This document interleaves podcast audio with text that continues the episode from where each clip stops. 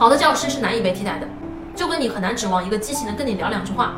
你突然就会很有振奋的精神，说这机器把我给启发了，这机器啊让我觉得我想成为一个了不起的人，这很难的。所以通过老师来做这样的工作呀，来点亮孩子的心灵，来让孩子提高情商，来增加孩子的沟通，来增加孩子沟通能力、团队协作能力，这些东西呢，在短期之内是很难被机器所替代的。所以老师学习的方向，我觉得可以更多的去研究教育学，研究心理学，跟着跟上最前沿的这些教育模式。最重要的是要有爱，爱是最重要的。就像放牛班的春天，那是我推荐我们所有老师去看的电影。你看那个电影，你就知道一个老师作为人的那个价值啊，到底是有多大。橱窗里有我为大家精选的育儿书单哦。